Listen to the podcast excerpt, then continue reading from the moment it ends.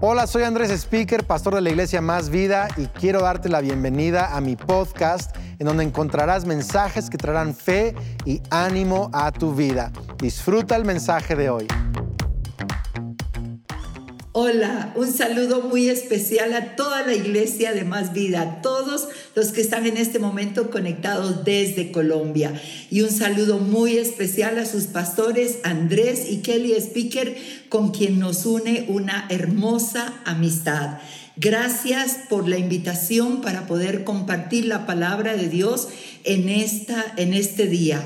Vamos al Salmo 68, 13, un texto eh, que tiene mucho que ver con realmente el lema que se está trabajando. Salmo 68, 13 dice, bien que fuisteis echados entre los tiestos, seréis como alas de paloma cubiertas de plata. En este corto versículo, el autor de este salmo, que se le atribuye prácticamente a David, que en este salmo cuenta toda prácticamente la trayectoria del pueblo de Israel, sus batallas, sus triunfos. Y en este texto del versículo 13 dice, fuisteis echados entre los tiestos, seréis como alas de paloma cubiertas de plata y sus plumas con amarillez de oro.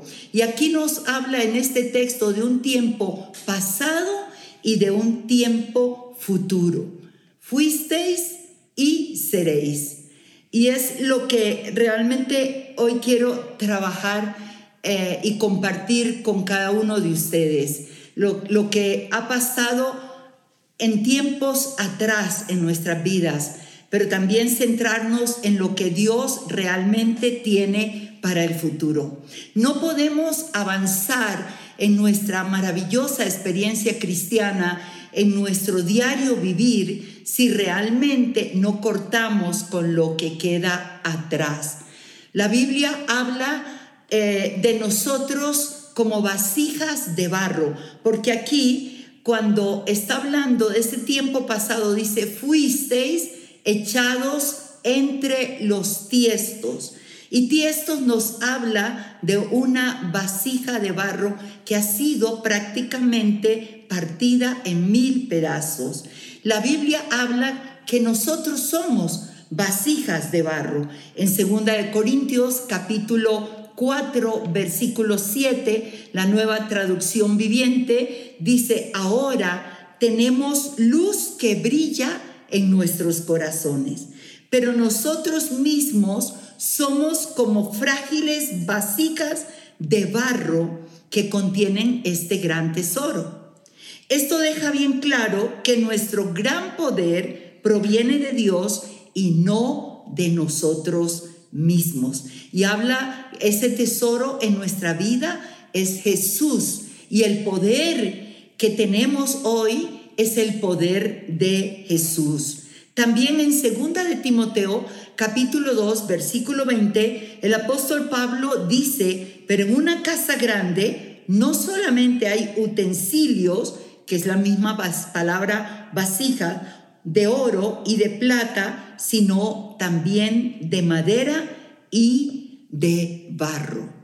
Y entonces, aquí el autor de este salmo está hablando de ese tiempo pasado, en lo que él estaba escribiendo respecto a la nación de Israel, en lo que hoy aplicado a nosotros tiene que ver con el tiempo pasado, lo que sucedió años atrás en la vida de cada uno de nosotros. Cuando vamos al profeta Isaías en el capítulo 30, en el versículo 40, él hablando esta palabra acerca de la nación de Israel, dice, y se quebrará como se quiebra un vaso de alfarero que sin misericordia lo hace en pedazos, tanto que entre los tiestos, tiestos, no se halló tiesto para traer fuego al hogar o para sacar agua del pozo. Y es lo que ocurre en nuestra vida en los años atrás. las cosas que sucedieron. Cuando Isaías está hablando esto acerca de la nación de Israel, a causa de su pecado, dice, se quebrará por su pecado. Como se quiebra una vasija que quedan solo tiestos de ella. Tiestos que ni siquiera son utilizables para traer fuego. En ese tiempo se compartía el fuego encendido de una casa a otra o para traer agua. Y hay vasijas que se quiebran, pero quedan algunas cosas útiles, pero hay vasijas que se quiebran que realmente se vuelven pedazos. Y esto es lo que sucede muchas veces en nuestras vidas. Yo quiero eh, hablar sobre esto. Los tiestos hablan de algo inservible, que no tiene ninguna utilidad. Cuando tú vas al capítulo 2 de, de Job, en el versículo 8, después de que vino toda la aflicción sobre su carne, esa enfermedad, esa sarna, dice que él estaba sentado, dice, tomaba Job un tiesto para rascarse con él y estaba sentado en medio de la ceniza. En Israel había un valle que se llamaba el Valle del Alfarero y era el lugar donde los alfareros tiraban las vasijas que ya no tenían forma de ser restauradas o vasijas que al fabricarlas, al meterlas al horno, estallaban en mil pedazos.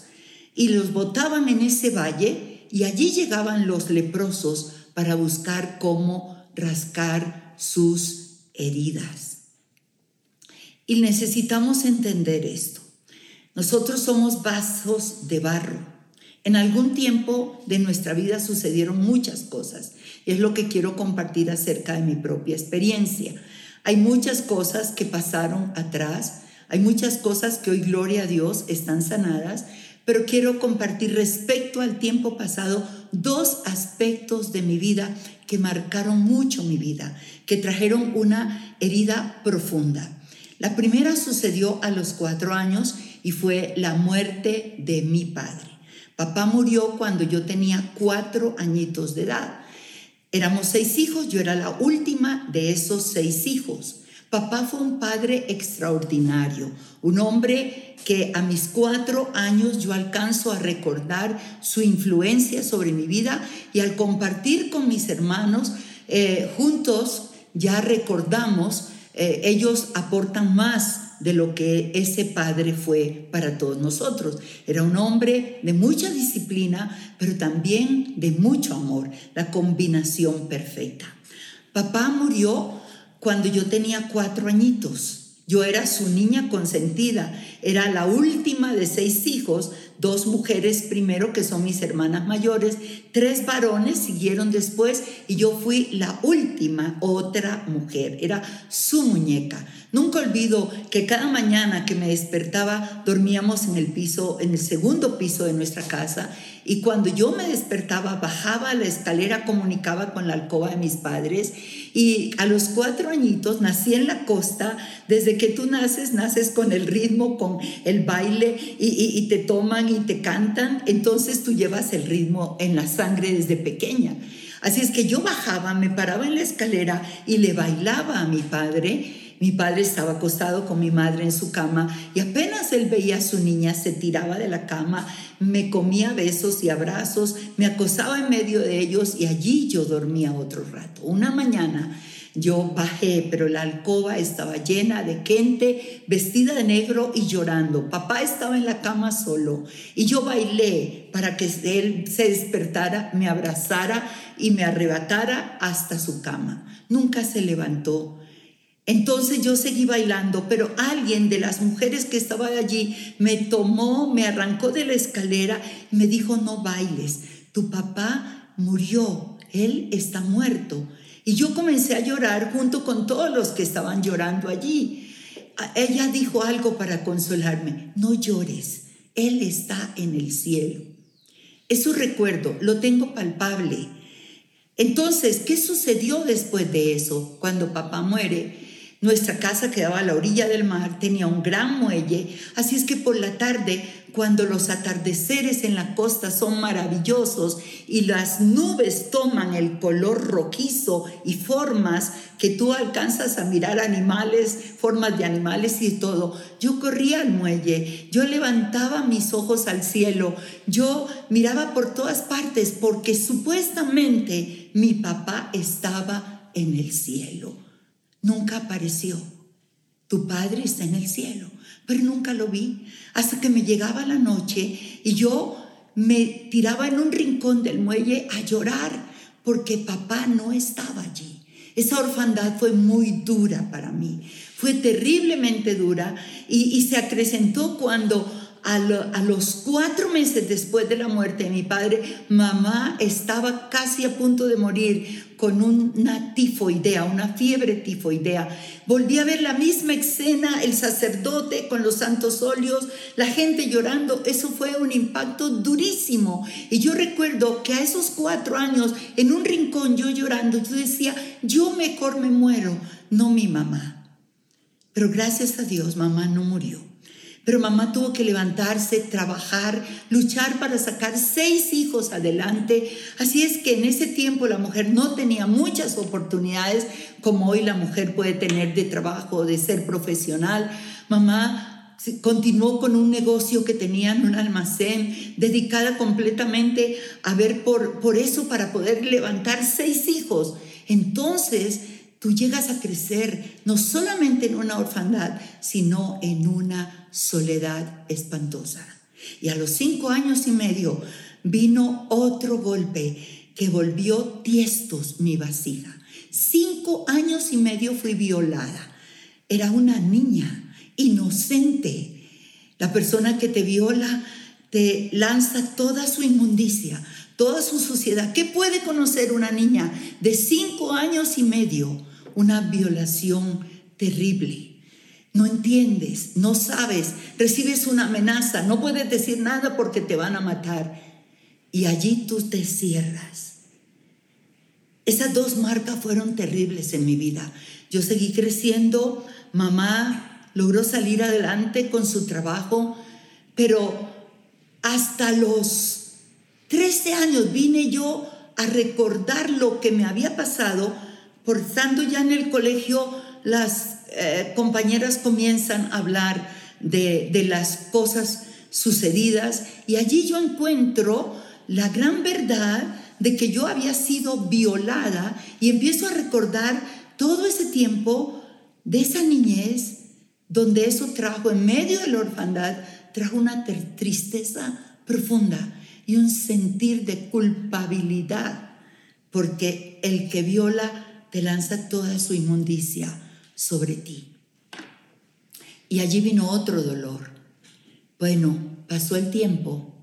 Dios me dio un esposo maravilloso, me casé a los 18 años y Dios, aunque no le conocíamos, estábamos todavía en el trasfondo de una religión tradicional, pero aunque no le conocíamos, yo puedo recordar que aún en medio de esos tiestos rotos, de esos pedazos, de un sentir de vida inservible, de un sentir de condenación, de culpa, de algo que tú no sabes que puede saber una niña. En medio de todo eso, Dios estaba. Dios me dio un gran esposo, fue parte de mi sanidad, pero no total, pero fue parte de mi sanidad. De hecho, cuando eh, veíamos películas que de pronto traían una escena de violación o algo, yo no quería ver eso, porque yo sentía eh, eh, como si yo hubiera propiciado todo eso. Yo sentía toda la suciedad y toda la maldad y acompañada por muchos años de esa necesidad paternal.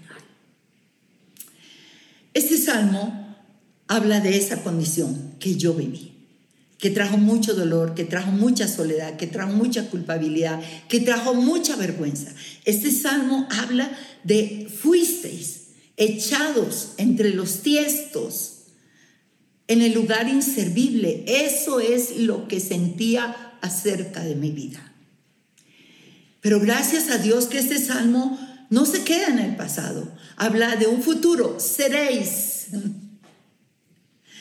Y la descripción de seréis en el futuro es maravillosa. Dice, seréis como alas de paloma. Y cuando pienso en alas de paloma, pienso en libertad. De una paloma que vuela con libertad. Qué hermoso, ¿cierto? Alas de paloma, cubiertas de plata. David también en el Salmo 55, versículo 6 dijo, ¿quién me diese alas como de paloma? Volaría yo y descansaría. Y en tiempos de aflicción uno llega a decir, quisiera volar lejos, donde nadie me viera, quisiera ir al, al fin del mundo. Y David sintió eso en medio de sus duras experiencias, que también fueron como tiestos. Y entonces aquí dice el salmista, pero al futuro Dios tiene cosas maravillosas. Seréis como alas de paloma. Seréis personas que experimenten la libertad. La obra del enemigo es robar, matar y destruir. Jesús dijo, pero yo he venido en Juan 10:10 10, para que tengan vida y la tengan en abundancia. Seréis como alas de paloma. Habla de libertad. Habla de volar en libertad. Nueve años después de casada, conocí al Señor Jesucristo como mi Salvador personal. Y comenzó a suceder esto. Comenzó a suceder este sentir de libertad. Jesús, vez tras vez en su ministerio, cuando llegó frente a mujeres atadas, como la mujer de flujo, de, que estaba encorvada cuando él llegó a la sinagoga y le dijo, mujer, sé libre, eres libre. Él es el único que puede darnos esa libertad para volar, para que esa ceniza, es, e, e, esos tiestos, eso que nos echó en cenizas, pueda ser cambiado por gloria, como alas de paloma. Y a los 29 años tenía yo cuando, 28 años cuando conocí al Señor como mi Salvador personal. De una manera muy sencilla, no fue en una iglesia, realmente fue en una reunión que me comenzaron a hablar, una persona que hacía ocho días había conocido a Cristo, al día siguiente me llevó a los pies de Cristo, al día siguiente yo llevé dos de mis mejores amigas a los pies de Cristo y éramos cuatro que no conocíamos mucho del Señor, pero un pastor evangélico, el pastor de mi empleada que tenía en casa, vino para hablarnos en qué consistía lo que habíamos hecho. Le advertimos que no nos cambiara de religión. Ese hombre fue sabio, ese hombre fue amoroso, se sentaba cada martes con nosotros en el comedor de nuestra casa para con esta palabra explicarnos. La primera vez que Él llegó nos explicó en qué consistía haber recibido a Jesús en nuestros corazones como nuestro Salvador personal. Y Él nos explicó y luego dijo esto. Por eso desde ahora ustedes le han entregado su vida al Señor, le pertenecen a Dios y desde ahora ya ustedes no van a hacer su voluntad, sino la voluntad de Dios. Yo pregunté, ¿y cómo puedo saber cuál es la voluntad de Dios para una mentalidad religiosa tradicional, donde Dios está allá y donde para llegar a Dios hay que usar de muchos intermediarios? No cabía eso. Y entonces Él realmente explicó y dijo, ustedes ahora, según el Evangelio de Juan capítulo 1, verso 12, dice que a todos los que le recibieron, a los que creen en su nombre, y él le menciona esto, son llamados hijos de Dios. Y él comienza a explicar, es ahora ustedes son hijas de Dios, él es su padre. Mire lo que Dios comienza a hacer ahí. Él es su padre y él empieza a decir esto. Ahora ustedes tienen que conectarse con su padre.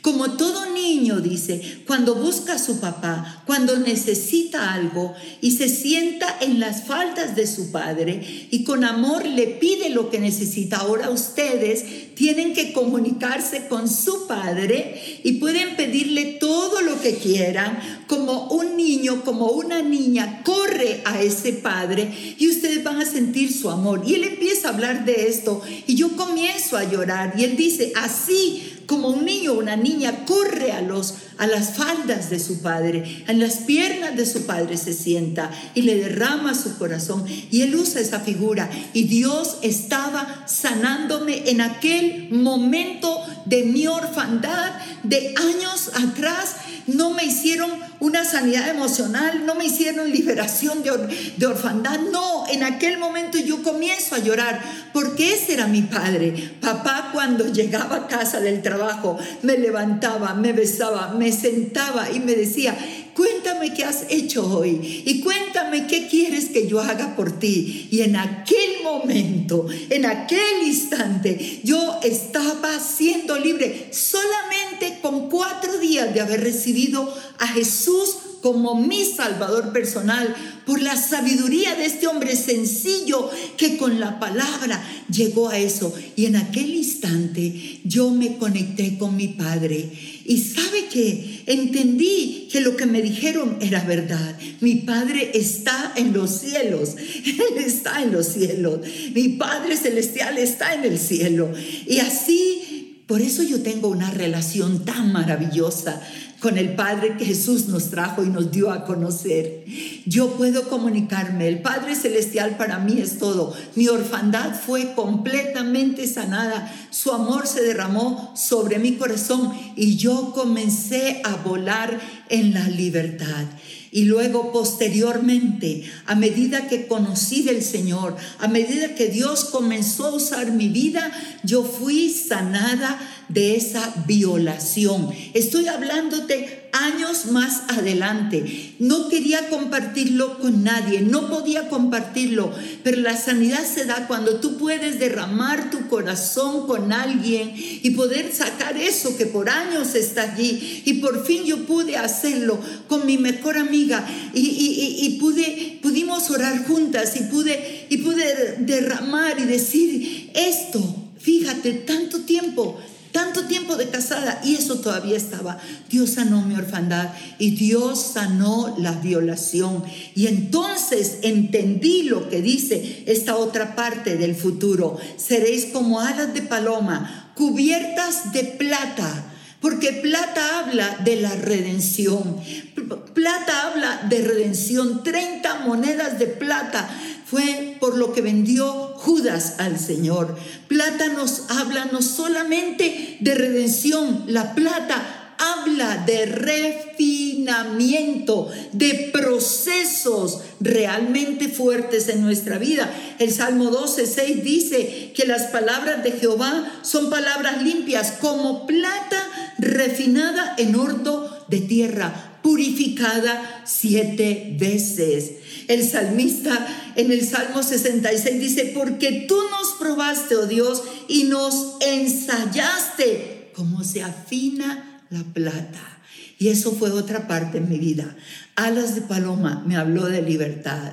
Y luego cubiertas de plata. Habla de ese refinamiento, de ese proceso pasado, pero también de esa redención. Fui redimida, fui redimida, fui restaurada, fui bendecida, fui sanada y su sanidad hasta el día de hoy. ¿Sabes qué pasa? Que a veces siento que no sucedió. Es tan profunda su sanidad. Pero ese versículo 13 da la tercera característica del futuro. Alas de paloma cubiertas de plata y luego dice sus plumas con amarillez de oro. Y habla de la gloria del rey. Habla, habla, el oro habla de la gloria del rey. El tabernáculo en el lugar santísimo, en el lugar santo, los muebles eran de oro. El arca estaba recubierta de oro. Los querubines eran de oro de una sola pieza. Y habla de la gloria de Dios. Y nuestras vidas, cuando son restauradas, cuando son sanadas, es cuando llegamos a experimentar la pura gloria de Dios. ¿Por qué te hablo esto? Porque a lo largo de todos estos años, te hablo desde el día que me convertí al Señor, 44 años, desde el día de mi sanidad de orfandad, 44, 43 años, eh, podríamos decir 44 años completo, porque fue a los dos días de haberme convertido que este pastor llegó. Después, posteriormente, la sanidad de mi vasija hecha pedazos, mi dignidad vuelta nada, mi honor en el piso, guardando eso, no pudiendo comunicarlo ni a tu mamá ni a nadie. Sintiéndote culpable fue sanado y la gloria del rey vino sobre mi vida. ¿De qué ha servido esto? Toda experiencia pasada, todo lo que tú y yo hemos podido experimentar duro en la vida a causa del pecado, cuando entró el pecado, Dios creó este mundo perfecto, pero el pecado trajo destrucción, trajo violación, trajo abuso, trajo la pérdida de la dignidad, trajo maldad, trajo asesinatos, trajo abandono, trajo soledad, trajo adulterio, trajo tantas cosas por las que posiblemente tú has pasado, que yo no he pasado. Yo estoy compartiendo dos de mis dolores que al conocer a Jesús, fueron completamente sanados. Hoy ha sucedido algo maravilloso. Desde que yo fui sanada, esa experiencia tan dura, tan sucia, tan cruel, se convirtió en mi mejor herramienta. ¿Sabes? Tengo que ministrar tantas mujeres, tantos niños, tantas niñas violadas. Y cuando comienzo a trabajar con mujeres que derraman su dolor que, han guardado como yo guardé todo esto. Muchas veces en su llanto me dicen, pastora, tú no entiendes, esto es dolorosísimo. Y yo les digo, para un momentico, mírame, mírame. Y le digo, yo sí te entiendo. Y le, y le respondo, tú me estás contando de una violación que sufriste a los 12 años. Yo la sufrí a los 5 años y medio. Y esta mujer que ves aquí, que refleja la gloria de Dios, fue sanada por el mi Cristo maravilloso. Él vino para sanar no solo toda la enfermedad, sino toda dolencia. La, la hermosa descripción que Isaías 61 hace de la unción del Mesías, él dijo que el Espíritu de Dios estaba sobre él y que él vino a vendar y a sanar los corazones quebrantados. Y cuando ellas escuchan eso, o cuando un niño, yo lo puedo entender, una niña, yo puedo entender que tiene que lanzar una mentira para dar explicación de aquello que le descubrieron, porque el abusador te intimida y te asusta y te calla. Entonces tengo toda la experiencia para poder trabajar en las vidas de otro. Y entonces puedo decir, Señor, gracias, que hoy puedo compartir de tu gloria a estas vasijas hechas pedazos. ¿No es Dios maravilloso? Todo el dolor en Él se cambia en gozo. Toda la enfermedad emocional, física, todo lo que has vivido, la ruina, la enfermedad se cambia en sanidad. La ceniza se cambia en gloria. El dolor se cambia en experiencias de gozo y de alegría. Él vino para darnos salvación, sanidad, liberación, restauración. Es por eso que hoy yo quiero terminar este hermoso tiempo haciendo dos clases de oración. Una oración quiero hacer por todas aquellas personas que en este momento están escuchando este mensaje, lo que fue mi experiencia de dolor, pero también mi experiencia de sanidad. Si Dios lo hizo conmigo, lo puede hacer contigo. Lo único que necesitas es lo que yo recibí al Salvador.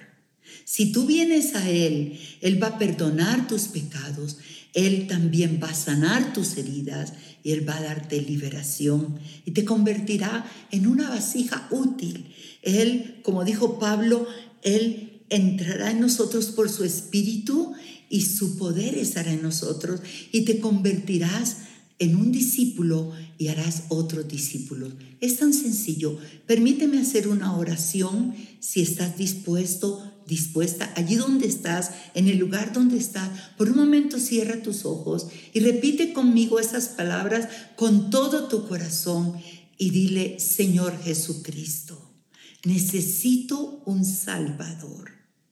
Por eso vengo a ti. Creo que tú moriste en la cruz del Calvario por todos mis pecados. Hoy yo te pido perdón por todos mis pecados, por toda mi desobediencia, Perdón por todo lo que he cometido contra mi vida y contra la vida de otros.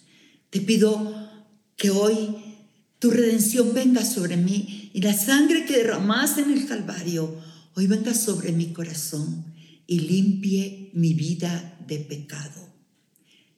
Y por tu espíritu tú entres a mi corazón, te rindo todo lo que soy y todo lo que tengo. Creo en ti, Señor, y desde ahora te confieso como mi Señor y mi Salvador personal. ¡Wow! ¡Qué hermoso! Ahora, tengo que decirte que en este momento que tú has recibido a Jesús, has pasado a ser que hijo, hija de Dios, como me lo dijo el pastor que me discipuló. Ahora eres hijo, hija de Dios y ahora necesitas empezar a caminar con Él. Y cierro con la segunda oración, por todas aquellas personas que vivieron experiencias similares a las que yo viví.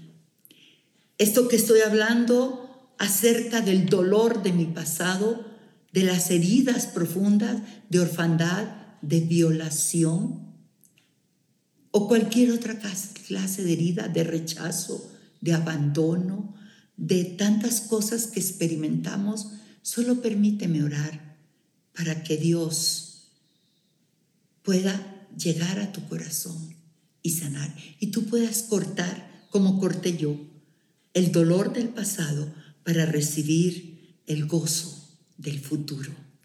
Señor, te damos tantas gracias que tú nos entiendes, porque tú viniste a esta tierra, tú te hiciste hombre, hombre perfecto, sufriste heridas desde el vientre de tu madre por todo lo que se hacía alrededor el temor de María, tantas cosas.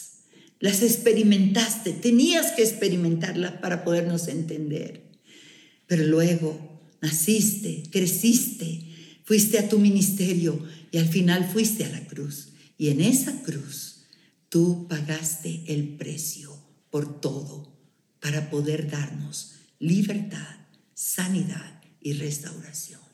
Te pido, Señor, que tú toques cada vida que ha sido abusada sexualmente, que ha sido violentada. Señor, ese dolor tan profundo, yo te pido que allí donde cada vida se encuentre, tú puedas tocar allí, porque tú estás aquí conmigo y estás allá, y puedas restaurar esos tiestos, esos inservibles tiestos que hoy te los entregamos, tú puedas tomarlos y restaurar cada vasija que fue golpeada. En el nombre de Jesús. Amén. Dios les bendiga grandemente. Gracias por ser parte de este podcast. Si este mensaje te gustó, lo puedes compartir con amigos, suscribirte al podcast y también quiero agradecer que consideres apoyar este podcast yendo a másvida.org y donando en línea para que sigamos compartiendo mensajes de fe. Dios te bendiga.